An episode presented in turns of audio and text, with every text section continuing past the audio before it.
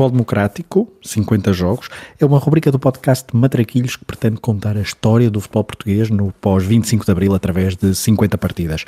Até ao 50 aniversário da Revolução, vamos por ordem cronológica, revisitando jogos e protagonistas que, com as suas histórias, contam a narrativa do futebol democrático. Grândola Vila Morena de bola para Portugal, vai Éder, vai Éder, vai Éder, vai Éder, chuta, chuta, chuta! Gol! Gol! Gol!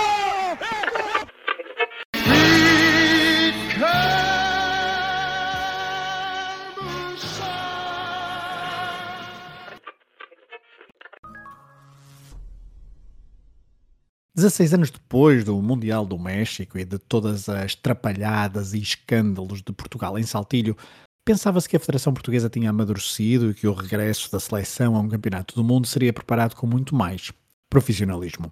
Porém, 16 anos no futebol português são praticamente nada. E a maturidade, como se viu na Coreia do Sul, era algo que ainda estava longe de atingir.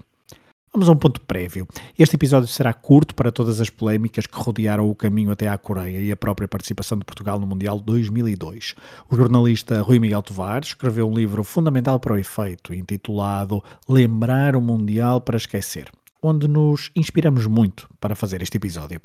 Depois da participação brilhante da seleção portuguesa no Euro 2000, onde a geração de ouro conjugou bons resultados com um alto nível exibicional, as expectativas aumentaram imenso para a campanha seguinte e nem mesmo a saída de Humberto Coelho colocou em causa essa confiança. Temos muito insistido por aqui no critério capilar da Federação Portuguesa de Futebol e ainda não foi em 2000 que Gilberto Madail cortou com a tradição de escolher um selecionador sem bigode.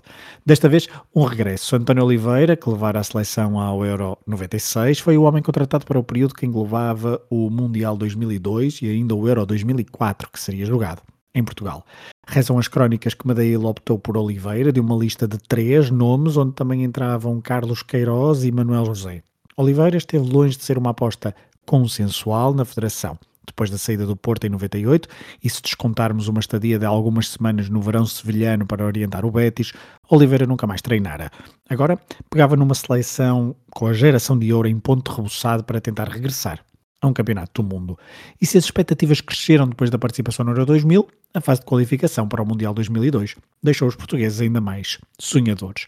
Num grupo com Países Baixos, Irlanda, Estónia, Chipre e Andorra, Portugal somou sete vitórias e três empates, dois deles frente aos irlandeses, que terminaram com os mesmos pontos do que a seleção de Oliveira, mas com muitos menos golos. O outro empate foi contra os neerlandeses, de Louis van Gaal, nas Antas, com dois golos perto do fim para evitar a derrota num jogo onde a seleção dos Países Baixos foi quase sempre superior.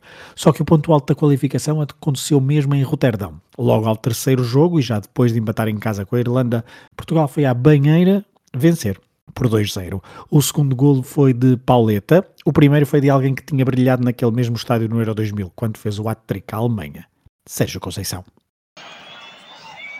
Está um jogo bastante equilibrado, eh, muito tático, cá temos as tais guerras do meio campo em que, em que nenhuma equipa ainda se conseguiu superar à outra.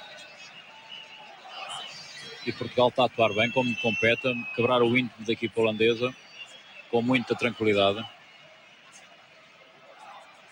Agora Rui Costa. A bola não chega à paleta.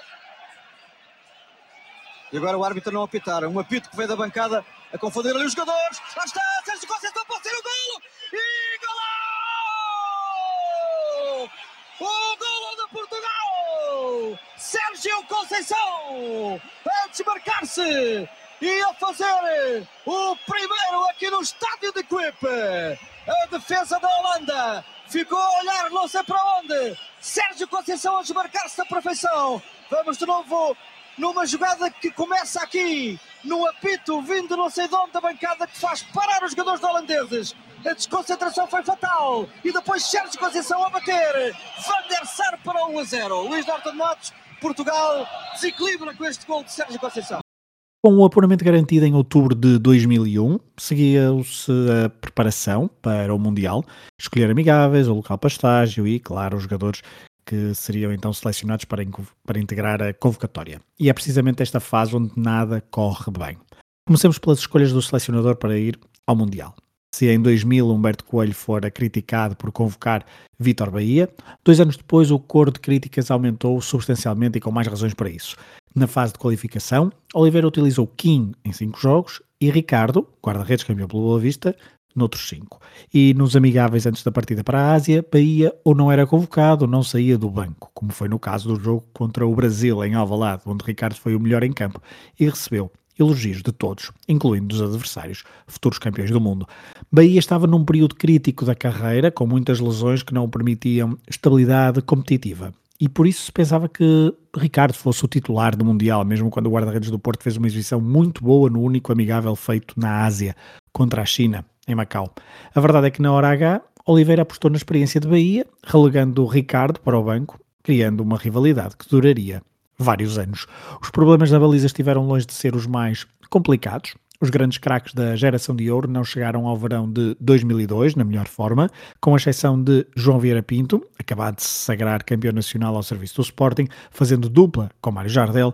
Os seus companheiros de ataque passavam por uma fase de menor esplendor. Rui Costa estava a cumprir a sua primeira época no AC Milan, já longe de Florença, onde era adorado e intocável, em Milão, Rui Costa sofreu para se impor, numa época com muitas lesões que afetaram o seu rendimento. Também na cidade da moda, no norte de Itália, mas no Inter, Sérgio Conceição não fez a sua melhor época. Se pensarmos em Paulo Souza, o médio português já não conseguia aos 32 anos encontrar a forma necessária, ele que passou meia, meia época no Panathinaikos e a outra metade no Espanhol de Barcelona. Na defesa, Fernando Couto teve um período ainda em 2001 afastado dos relevados devido a um controle antidoping positivo. Um, e também para falar do seu companheiro habitual do setor da defesa, Jorge Costa, que se incompatibilizou com Otávio Machado, treinador do Porto no início da época 2001-2002 e teve assim de procurar em janeiro de 2002 colocação no Charlton da Premier League para ter ritmo suficiente de forma a ser convocado para o Mundial. E por fim, mas não menos importante, Luís Figo, símbolo maior desta seleção, sofreram uma lesão no início do ano de 2002, fruto de uma entrada de Deco, num jogo entre Real Madrid e Porto, para a Liga dos Campeões. Essa lesão no tornozelo atormentou o português até final da época e obrigou o melhor jogador do mundo para a FIFA em 2001 e Bola de Ouro em 2000 a jogar o Mundial. Claramente, lesionado. Para agravar estes problemas, Simão Sabrosa, regressado de Barcelona a Portugal, mas para ser agora a estrela do Benfica, lesiona-se em março de 2002, com gravidade, ele que era claramente o suplente de luxo da seleção de Oliveira. Essa lesão dá-se num amigável de Portugal contra a Finlândia, no Bessa, e isso remete-nos para o capítulo da preparação de Portugal para o Mundial. Ainda em 2001, já com a qualificação garantida, Portugal defronta em Alvalade a seleção de Angola, um jogo que era para ser uma festa e que foi completamente estragada. A partida nem chegou ao fim por causa da indisciplina dos jogadores angolanos, que alastrou para as bancadas. Em 2002, é verdade que Portugal tem dois amigáveis que deixam os adeptos e responsáveis da federação entusiasmados. Empate em casa contra o Brasil, o tal futuro campeão do mundo, e empate em Barcelona contra a Espanha, ambos os jogos com um igual no marcador. Só que pelo meio dá-se o tal desastre frente aos finlandeses, derrota caseira por 1-4, que fez soar todos os alarmes. Para além dos jogos amigáveis, a preparação para o Mundial prosseguia a nível organizativo e logístico. Macau foi o local escolhido para ser o quartel-general da seleção durante o torneio, devido ao clima e também às boas condições. Porém, o que fica desse estágio são um sem número de histórias mal contadas, desde saídas noturnas para as praias de Macau, compras em lojas de luxo por parte de vários membros da comitiva e até uma queda de Oliveira, deixando o selecionador de muletas. Uma imagem que seria uma excelente metáfora para aquela seleção. E por falar em Oliveira, poucos dias antes da partida para Macau, o selecionador português casa em maio de 2002, começando aí vários membros da federação a perceberem que o selecionador não estava com a cabeça totalmente focada no Mundial, ele que só deu os nomes da convocatória para o torneio um par de horas antes do limite imposto pela federação para o efeito. Antes do arranque para o Mundial e já com a seleção no Oriente, sai uma entrevista de vida a Oliveira na revista Pública. Nela há uma frase algo enigmática sobre a sua equipa técnica que, recorde-se, havia sido reforçada à última hora com o professor Neca, que se juntava a Rui Caçador e José Romão, em quem, sabemos agora, António Oliveira tinha perdido a confiança. Na convocatória houve uma grande surpresa. Daniel Kennedy, 28 anos, sem qualquer internacionalização e depois de fazer uma grande temporada no Marítimo de Nel Vingada, foi selecionado por Oliveira para o lote de 23 jogadores. De resto, os outros nomes foram todos óbvios. E nem mesmo o que se passara nos meses anteriores diminuía as expectativas para o Mundial. Ainda por cima, o sorteio havia sido simpático. Polónia, Estados Unidos e Coreia do Sul não pareciam ser seleções capazes de colocar em causa o favoritismo de Portugal na primeira fase. Durão Barroso, primeiro-ministro, deu eco aos pensamentos dos portugueses antes da partida de uma seleção que era considerada por muitos como o Brasil da Europa. Aquilo que vos peço, ao fim e ao cabo, é bem simples. Tragam a taça para Portugal. Tragam a taça para Portugal. É esse o desafio que vos faço. Sei que é difícil, mas penso que é com este espírito de ambição que se conseguem uh, grandes, grandes resultados e que se consegue, e estou seguro que se vai conseguir, em qualquer caso, grande dignidade e afirmação do nosso país. Para contrastar com este entusiasmo do Primeiro-Ministro, Vitor Bahia alertava para os perigos dos primeiros jogos. O principal neste, neste, campeonato do mundo é, neste campeonato do mundo é, é começar bem. Uh, eu penso que a primeira fase irá, irá decidir uh, muita coisa em relação ao, ao nosso comportamento neste, neste Campeonato do Mundo. E, e, penso que é a fase mais importante e mais decisiva, porque depois, uh, a eliminar, aí depois tudo poderá acontecer. A chegada a Macau ficou praticamente marcada por uma notícia bombástica.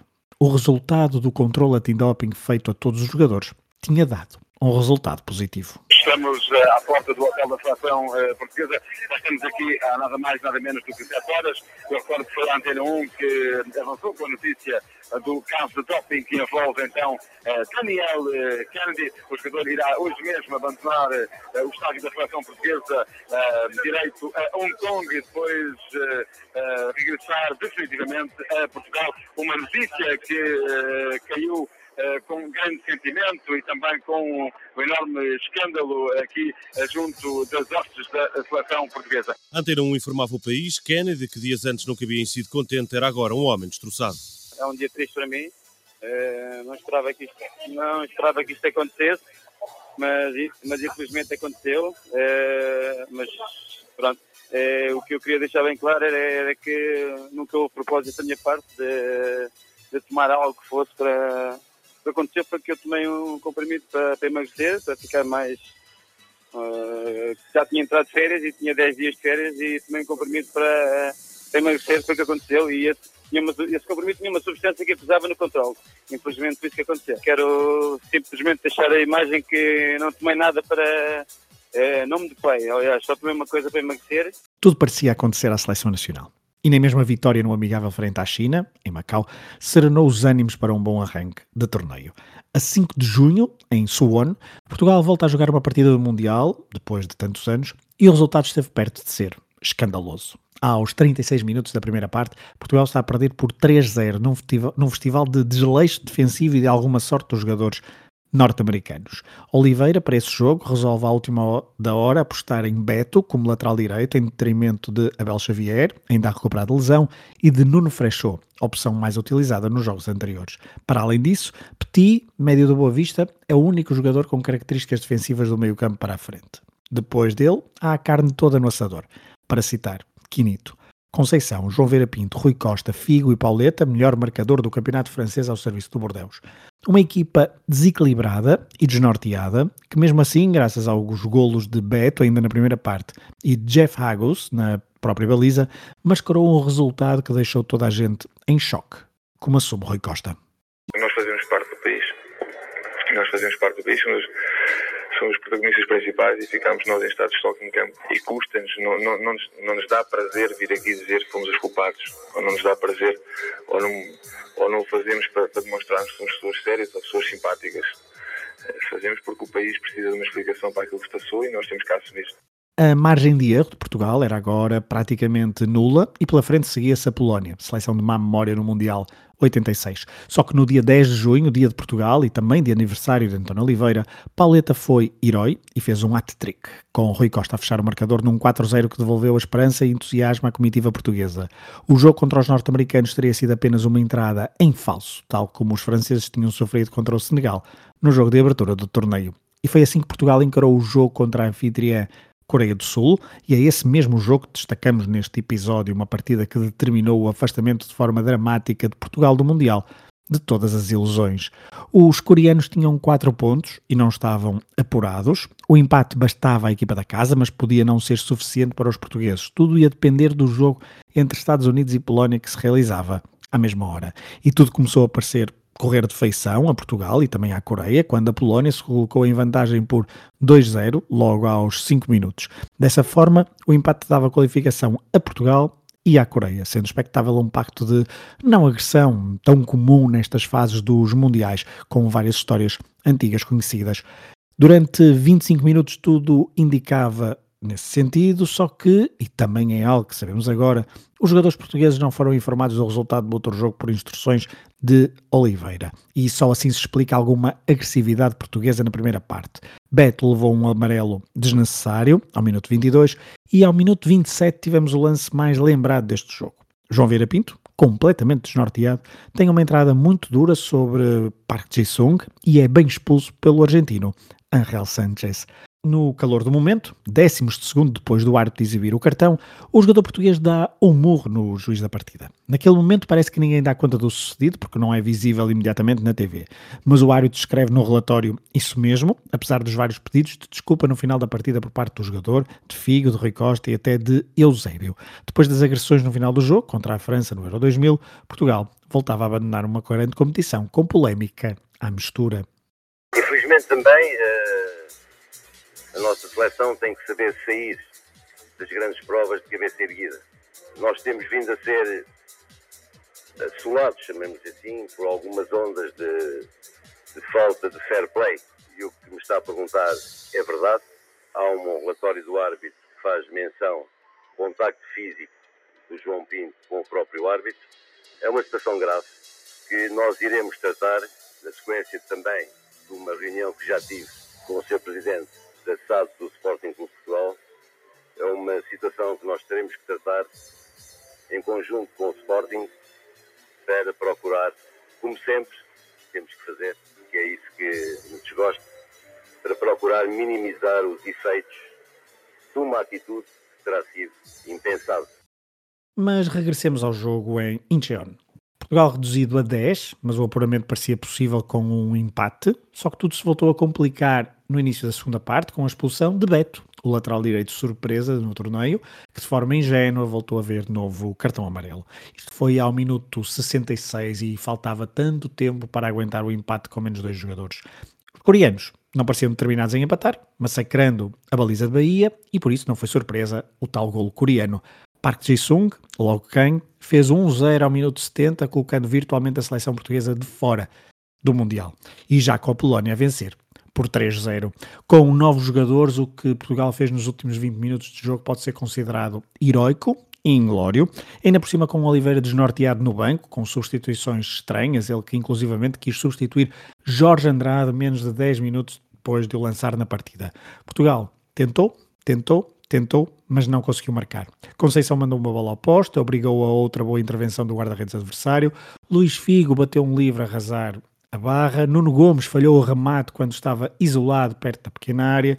E enquanto isto tudo sucedia, Vitor Bahia ia salvando a equipa de uma goleada humilhante para fim de festa, fazendo quatro intervenções decisivas que fizeram com que o resultado não se alterasse até o final.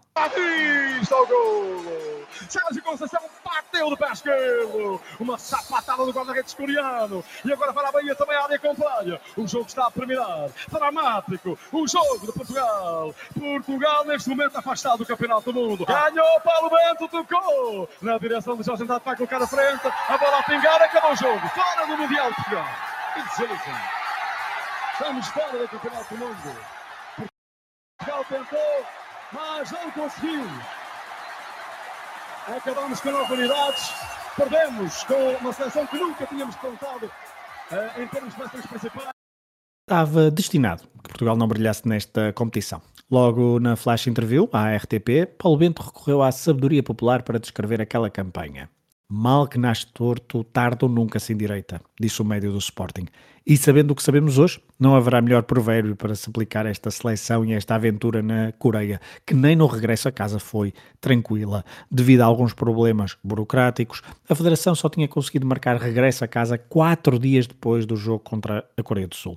Os jogadores, que queriam fugir a sete pés daquele ambiente fúnebre, pagaram inclusivamente do seu bolso a viagem de retorno a Portugal. Na chegada ao Porto, Oliveira é assobiado. Já em Lisboa, começa-se a perceber que o selecionador nacional tem os dias contados na Federação. O famoso relatório de António Boronha estava perto de ser concluído. O que eu procuro dizer no meu relatório foi que o principal falhanço foi falta de trabalho de casa. Parte de quem? De quem tem que fazê-lo. Parte técnica? Com certeza, quem tem que fazê-lo, porque não foi falta de trabalho de casa, antes pelo contrário, uh, da parte de, do Departamento Esportivo e Técnico, particularmente de um grande senhor chamado Carlos Godinho, que fez muito e bem, eventualmente até fez mais do que aquilo que devia fazer. A culpa é do responsável pelo Departamento Técnico, neste caso António Oliveira. A minha leitura é essa, que houve uma má preparação, uma má programação. A leitura que eu faço, isto também não tem dramas nenhum. O que é que o, o, a equipa técnica que fez a qualificação de uma maneira brilhante foi a mesma. Simplesmente, a partir de uma determinada altura, se quisermos situar em princípios deste ano, essa equipa técnica deixou de funcionar como equipa. Isso é um facto que eu constatei. É a minha leitura, é isso que eu digo. Portugal estava em vésperas de organizar o Euro 2004 e dava uma péssima imagem ao mundo do futebol. João Vieira Pinto nunca mais jogará na seleção, ele que foi suspenso pela FIFA por quatro meses. Gilberto Madeil, como já ouvimos, estava preocupado com a reputação internacional da seleção e com o futuro próximo. Por isso mesmo, despediu Oliveira e foi à procura de um novo timoneiro para uma equipa talentosa e que fosse capaz de unir jogadores, dirigentes, técnicos e adeptos para o grande torneio que se avizinhava. E, claro, que tivesse bigode. Mas isso fica para um dos próximos episódios. Para já, terminamos com a ficha de jogo entre Portugal e Coreia do Sul. Sexta-feira, 14 de junho de 2002, 12 horas e 30, hora de Portugal Continental, em Incheon, no Incheon Moonhak Stadium, perto de 50 mil, pouco mais de 50 mil espectadores, viram o jogo entre Portugal e a República da Coreia, a contar para a última jornada, a terceira da fase de grupos, num jogo respeitante ao grupo D do Mundial 2002. O treinador da Coreia era Gus Idink, neerlandês, que orientou a seguinte seleção, a República da Coreia, com o seguinte 11, e peço desde já desculpa pela pronúncia e pela dicção dos próximos segundos. Na baliza, Lee Won-jae, depois Song Chong-guk, Choi Jin-cheul, Hong Myung-bo, Lee Yong-pyo, Kim Tae-yong, Kim Na-il, Yo Sang-chul, Park Ji-sung, An Young-wan e Seol Ki-yeon entraram ainda, uh, só entrou um jogador, para facilitar aqui o meu trabalho, ao minuto 90 mais 3, Lee Chun-su entrou para o lugar do An, um jogador que mais tarde seria muito conhecido por ter sido despedido da, do Perugia, ele que depois marcou a Itália o gol decisivo que carimbou o apuramento da Coreia no Mundial 2002, nos oitavos de final, então, frente aos italianos, um jogo cheio de polémica arbitral e não foi o único. Na caminhada da Coreia até às meias finais do seu Mundial em casa. Já António Oliveira, selecionador português, fez alinhar o seguinte 11, na baliza Vitor Bahia, à direita Beto, à esquerda Rui Jorge, dupla de centrais Jorge Costa e Fernando Couto, este último capitão de equipa, no meio campo Petit e Paulo Bento, Luís Figo à direita, Sérgio Conceição à esquerda, João Vieira Pinto no apoio a Pedro Pauleta. Entraram na segunda parte Jorge Andrade, primeiro então para o lugar de Pedro Pauleta, depois Abel Xavier, que entrou para o lugar de Rui Jorge, Nuno Gomes, aos 77, entrou para o lugar de Petit. Duas expulsões, João Vieira Pinto, ao minuto 27, e Beto, ao minuto 66, esta última por duplo cartão amarelo. O golo foi de Park Ji-sung, médio do PSV, que depois também jogou muitos anos no Manchester United, ao minuto 70 e por isso carimbou o resultado final, Portugal 0, República da Coreia 1, resultado final, Portugal disse assim adeus de forma trágica, inglória e também indisciplinada ao Mundial 2002.